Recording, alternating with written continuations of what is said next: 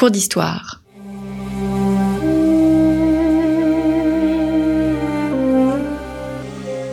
Une émission de la rédaction de Storia Voce.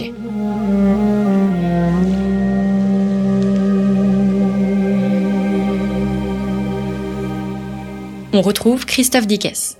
Chers auditeurs, bonjour, bienvenue pour cette nouvelle édition de nos cours d'histoire, cours d'histoire consacrés à Marc Aurel. Benoît Rossignol, bonjour. Bonjour. Merci d'être revenu pour la troisième fois au micro de Storia Voce. Vous êtes historien, spécialiste d'histoire romaine, maître de conférence à l'université Paris 1 Panthéon-Sorbonne et vous venez de publier aux éditions Perrin une biographie absolument magistrale de euh, Marc Aurel, une biographie dense dont la particularité est euh, de non pas de s'arrêter sur la vie seulement de Marc Aurel, mais aussi de décrire le milieu euh, dans lequel il évolue. Alors nous avons vu il y a deux semaines nous avons abordé trois, deux images déjà du règne de Marc Aurèle. D'abord l'empire bicéphale euh, avec Lucius Verus. Une deuxième image, actualité oblige, la pestilence ou la grande crise des années 160. Et je souhaiterais clore ces cours d'histoire avec une image spécifique qui était très présente d'ailleurs dans les images de, des livres de la Troisième République, celle de Blandine euh, de, Lyon, donc, nous abordons les liens de Marc Aurèle et euh, des chrétiens. Alors, je viens de le dire, l'image que nous gardons du règne concernant les chrétiens, c'est Blandine de Lyon. Qui était-elle et que s'est-il passé à Lyon en 177 Alors, c'est difficile de, dire qui était, qui Blandine. C'est une jeune fille euh, donc de, statut servile, une jeune esclave, et, c'est une chrétienne. Et, pour nous, elle est juste cette identité quasiment. Hein. et puis le, moment de son, de son martyr.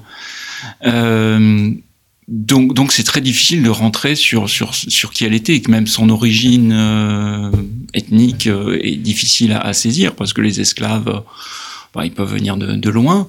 cette communauté chrétienne qui est à Lyon en 177, alors c'est la date habituelle, hein, peut-être que quelques mois près, euh, voire à quelques années. Hein.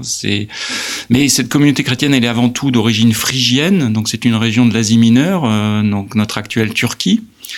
Euh, mais qui avait sans doute touché aussi des gens qui étaient des, gens de, Lyon.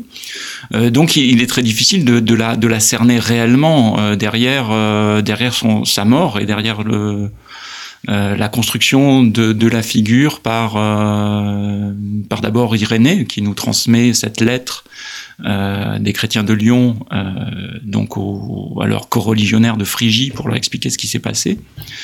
Et, et c'est difficile de cerner. On peut essayer de l'imaginer justement en essayant de réfléchir à ce qu'étaient ces chrétiens à ce moment-là. Hmm. Elle est en quelque sorte la victime d'un jugement et ce jugement, c'est bien l'autorité locale qui va le prononcer. Oui, alors elle n'est pas la seule victime, hein. ils sont un certain nombre. Euh, c'est une, affaire qui dure assez longtemps parce que ce jugement, il a, il a des rebondissements.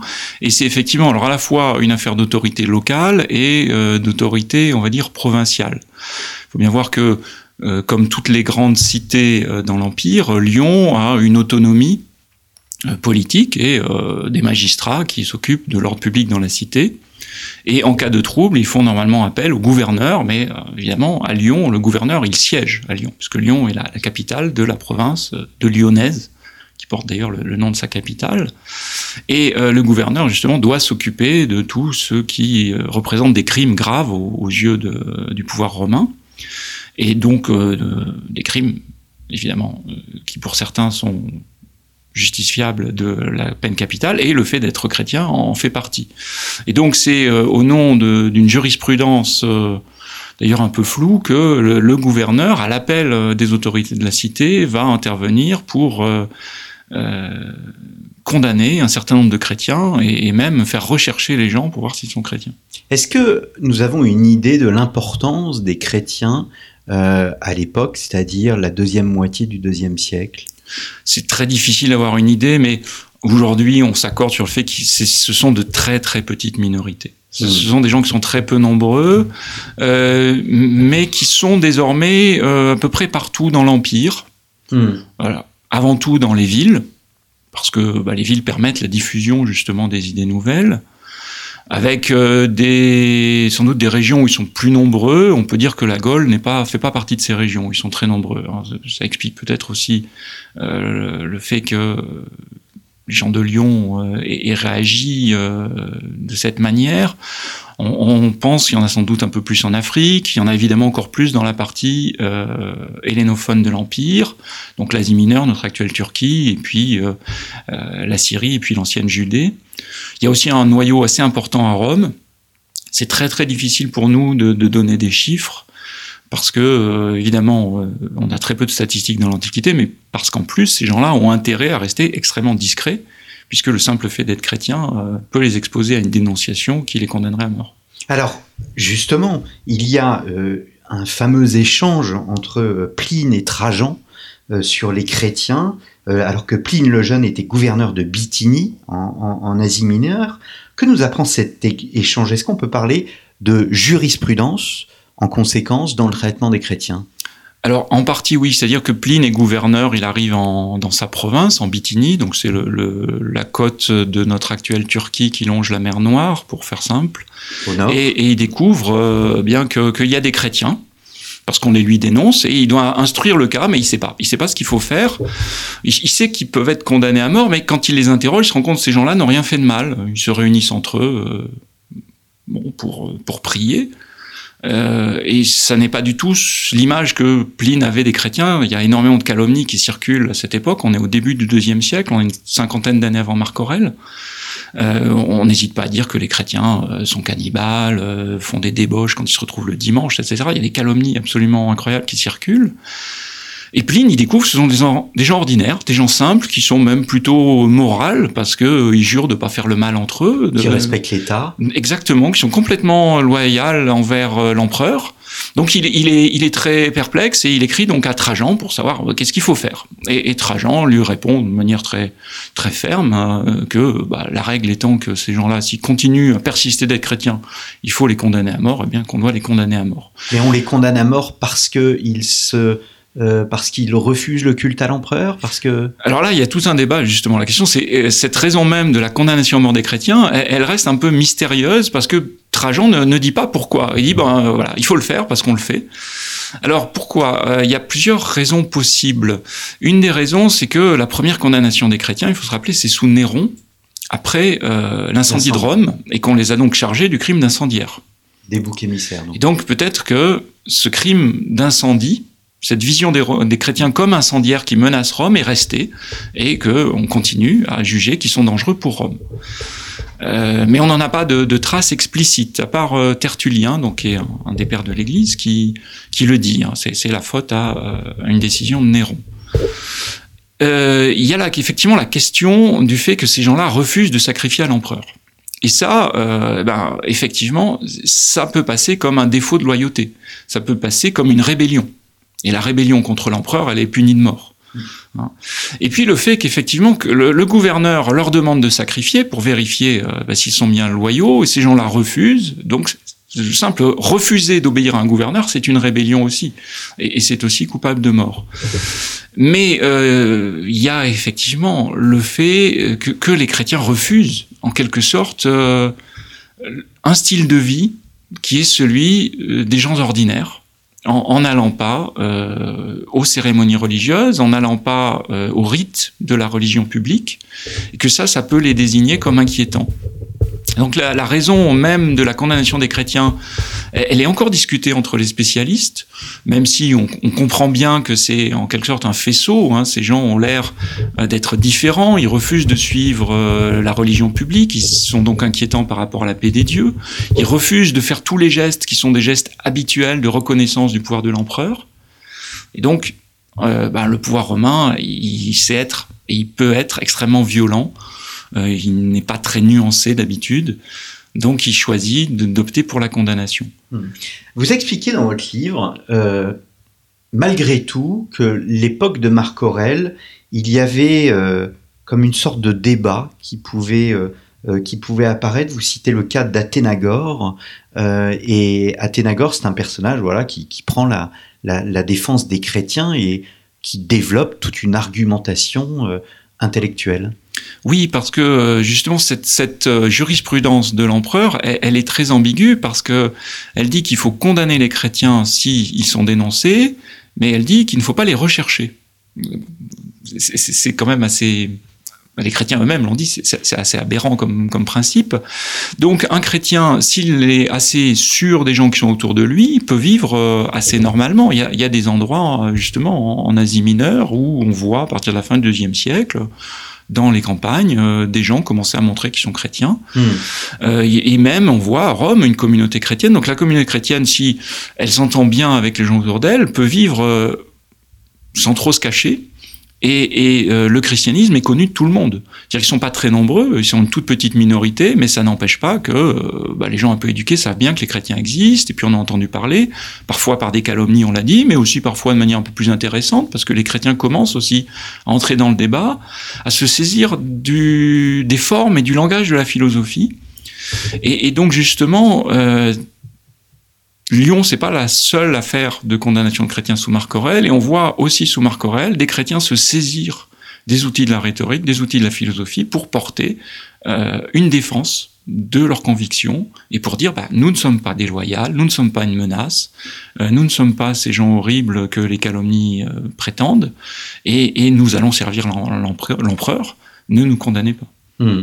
Ce qu'il cherche au fond, c'est euh, la liberté religieuse, ce qu'on appellerait nous aujourd'hui la liberté religieuse, où il faut euh, davantage parler de tolérance. Alors, je, je pense qu'autant euh, l'un un concept que l'autre sont relativement anachroniques. Ce qu'ils cherchent, et eh ben justement, euh, ça n'est pas encore très clair à leur époque. Parce que euh, la religion, dans ce monde gréco-romain, est moins affaire de conviction qu'affaire de pratique. On fait la religion parce que c'est la tradition, parce que c'est ce qu'on appelle en vocabulaire technique une orthopraxie, c'est-à-dire c'est pas une orthodoxie, il ne faut pas croire forcément un contenu dogmatique, il faut faire les rites parce qu'ils se sont toujours faits, parce que ce sont les rites dont on a euh, hérité.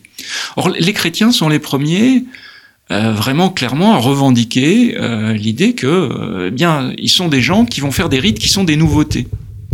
Et ils, il réclame donc un statut bah, qui n'est pas encore très, très construit. Cette idée de liberté religieuse, elle, ne cadre pas avec cette idée que de toute manière la religion, euh, c'est ce qu'on fait qui va de soi, parce que dans la cité, il faut faire les rituels. Et l'idée de tolérance, eh bien, elle s'applique pour des gens qui eux-mêmes ont leur propre tradition. Il n'y a pas de souci pour un Romain à tolérer le monothéisme juif ou mmh. le monothéisme samaritain, parce que c'est la tradition de ces gens-là. Mais pour un Romain, tolérer quelque chose qui n'est pas une tradition et qui s'oppose à sa propre tradition, ça, c'est beaucoup plus nouveau. Donc le, le, débat qui est en train de se mettre en place de manière très, très maladroite, hein, parce que les chrétiens essayent d'avoir l'oreille de l'empereur, mais justement, l'empereur ne les écoute pas, il ne les lit peut-être même pas. C'est pour ça que je parle de non-rencontre, hein, et, que même la manière dont les chrétiens essayent de présenter leur vision de la religion, elle n'est pas forcément audible par un romain. Hmm. Alors je reviendrai hein, sur Marc Aurèle, mais euh, il existe donc une violence contre les chrétiens, mais euh, vous dites dans votre livre que c'est une violence qui reste localisée. C'est absolument pas, j'allais dire, une sorte de pouvoir totalitaire qui euh, lance une sorte de, de, condamnation générale du christianisme qui amènerait euh, à une persécution généralisée. Voilà, il n'y a pas de persécution généralisée dans l'Empire avant le milieu du IIIe siècle, avant un empereur qui s'appelle Trajan. Donc Marc Aurèle n'a pas, n'a jamais dit qu'il fallait persécuter les chrétiens. Il s'est contenté, lorsqu'on lui a posé la question pour Lyon, de dire euh, bah voilà j'ai des chrétiens qu'est-ce que j'en fais? De dire bah appliquer la loi euh, s'ils persistent euh, ils doivent être exécutés. Euh, c'est pareil il n'a pas incité fortement à ce qu'on les recherche hein, puisque justement on l'a vu avec Trajan il y avait cette idée qu'il fallait pas les rechercher. Et puis je dirais il a d'autres fers au feu il doit s'occuper de ses guerres il doit s'occuper de euh, donc donc il y a il y a pas de persécution généralisée mais il y a toujours cette épée de Damoclès en quelque sorte. S'ils sont dénoncés et eh ben la machine judiciaire se met en route et, et, ça va mal aller pour eux. Mmh. Euh, donc euh, ça dépend des circonstances. Ça dépend en fait euh, si vous avez un voisin qui veut se venger sur vous, qui découvre que vous êtes chrétien, ou qui peut vous accuser d'être chrétien sans que vous le soyez, ou s'il y a des circonstances qui va faire qu'on va chercher des boucs émissaires. Mmh, mmh. Alors justement, Marc Aurèle, on a la figure d'un personnage, encore une fois philosophe, stoïcien. Il ne pouvait pas y avoir une sorte de, de conciliation, non pas de réconciliation, mais de conciliation entre le stoïcisme de l'empereur et euh, la philosophie chrétienne, qui n'est pas forcément d'ailleurs une philosophie, puisque l'hellénisme viendra, enfin, sera plus tardif. Oui, alors euh, l'idée aussi, c'est que les, chrétiens à ce moment-là euh, sont aussi des gens assez divisés. On n'a pas encore eu de grands conciles qui fixaient pour tout le monde euh, les dogmes. À partir de là, il n'y a même pas de véritable hérésie, il n'y a même pas la possibilité de se dire orthodoxe. Ces petites communautés sont assez isolées, elles communiquent entre elles, mais assez faiblement. Donc il n'y a pas non plus d'unité d'un message chrétien. C'est-à-dire que ce sont des individualités brillantes qui portent parfois leur foi comme Athénagore, comme Irénée, euh, comme ensuite, euh, après Marc Aurèle, Tertullien, Clément. Donc il n'y a pas forcément une parole chrétienne qui soit unifiée, qui serait facilement audible aussi par, par l'empereur. Hein. et effectivement, euh, cette parole chrétienne commence justement à utiliser un petit peu certaines ressources de la philosophie grecque avec quelqu'un comme Justin, Justin de Naplouse, hein, qui est, est, à Rome au début du règne de Marc Aurèle, qui se revendique en tant que philosophe, mais parce que c'est aussi une manière d'éviter sans doute les, les condamnations. Hmm. Hein, C'est-à-dire que finalement, euh, les gens disent bah, pourquoi il vient pas au sacrifice? Ah oui, mais il est philosophe. Bon, bon, bon ils sont pas des gens comme nous, donc. Euh, Peut-être qu'il y, a ce jeu aussi d'avancée de, masquée, mais il y a aussi des, des passages. Hein. On voit euh, que il y a des passages possibles entre certains cyniques et certains chrétiens, des, des choses comme ça.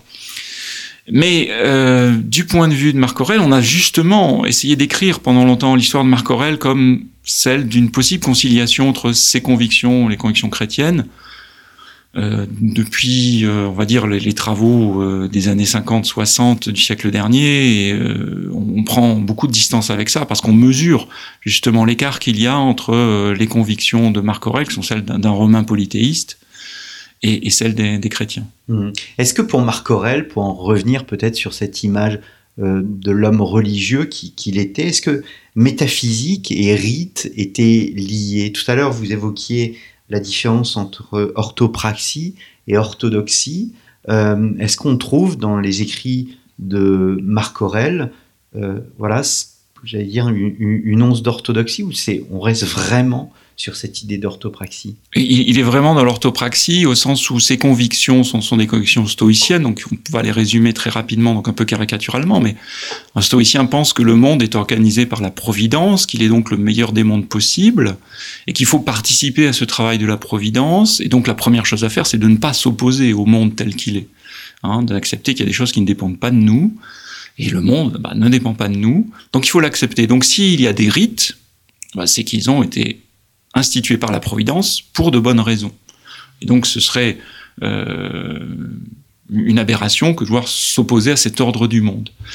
Donc euh, il y, a cette conviction stoïcienne qui peut le porter à, respecter les rites. Mais je pense qu'il était fondamentalement romain aussi d'un point de vue euh, très très personnel et qu'il y avait un, un, ressenti, un vécu intime des rites qui qui constitue le monde, qui constitue un ordre du monde, mais pas par un discours, mais par des gestes. Quand on fait un rite, eh ben on dit quelque chose quand même sur le monde. Hein, c'est ce qu'a montré un grand historien qui s'appelle John Scheid, qui a longtemps donné des cours au Collège de France, que euh, à Rome, faire c'est croire. Mmh. Et donc le rite, c'est euh, ce qui, pour nous, euh, avec notre, nos conceptions d'aujourd'hui, qui ont été extrêmement marquées justement par euh, le monothéisme et les orthodoxies, euh, la croyance est plus une affaire de, de, discours explicite. Dans le monde romain, c'est la pratique, c'est l'implicite, c'est le geste hmm. qui sont porteurs de croyances et qui donc peuvent avoir une force très très grande. Alors une dernière question peut-être, qui est une question en soi très très difficile. Qu'est-ce que Constantin avait dans sa conversion finalement, ou avant sa conversion, et que euh, Marc Aurèle n'avait pas. Est-ce que Marc Aurèle aurait pu être un Constantin? Non, non, non. On, est dans, une autre époque. Euh, Constantin, on, est euh, plus de 100 ans après. Les choses ont évolué. La, la, fonction impériale même, on est passé par une très grave crise dans l'Empire au IIIe siècle. Et Constantin, justement, est un homme qui adhère à une vision du monde semble-t-il. On n'est pas dans la tête de Constantin, et là aussi il y a beaucoup de débats, mais je crois qu'on ne peut pas remettre en cause la sincérité de la foi de Constantin. qui était peut-être un peu la foi du charbonnier, hein, euh, mais, mais il était sincère. Donc il est déjà dans, un monde de, de la foi qui est l'idée qu'on adhère à un corps de doctrine, à une vérité révélée. Marc Aurèle est dans un monde antique différent où euh, on pratique la religion et ses opinions sur les dieux, sur le monde, sur la métaphysique restent des éléments de spéculation de philosophie qui sont d'un autre ordre, qui sont séparés. On, peut débattre tant qu'on veut de l'existence des dieux, c'est pas grave, mais il faut faire le sacrifice. Eh bien, merci beaucoup, euh, Benoît Rossinol, d'être venu à trois reprises au micro de, Storia Voce. Je me permets de vous renvoyer, chers auditeurs, à la toute première émission que nous avons enregistrée ensemble, donc l'Empire bicéphale. Ensuite, nous avons consacré une autre émission à la pestilence, la grande crise des années euh, 160. Marc Aurel, aux éditions Perrin, je vous recommande chaleureusement ce, euh, ce, ce, livre paru donc euh, chez notre partenaire Perrin. Il y aura d'ailleurs un livre, enfin votre biographie sera à gagner lors du, euh, des rendez-vous de l'histoire au, au, au, Salon de Blois. Merci beaucoup, Benoît. Rossignol. Merci, chers auditeurs, pour votre fidélité. N'hésitez pas à nous soutenir. Rendez-vous dans notre rubrique Soutenez Storia Voce à partir de notre page d'accueil storiavoce.com. Merci et à très bientôt pour une nouvelle série de nos cours d'histoire.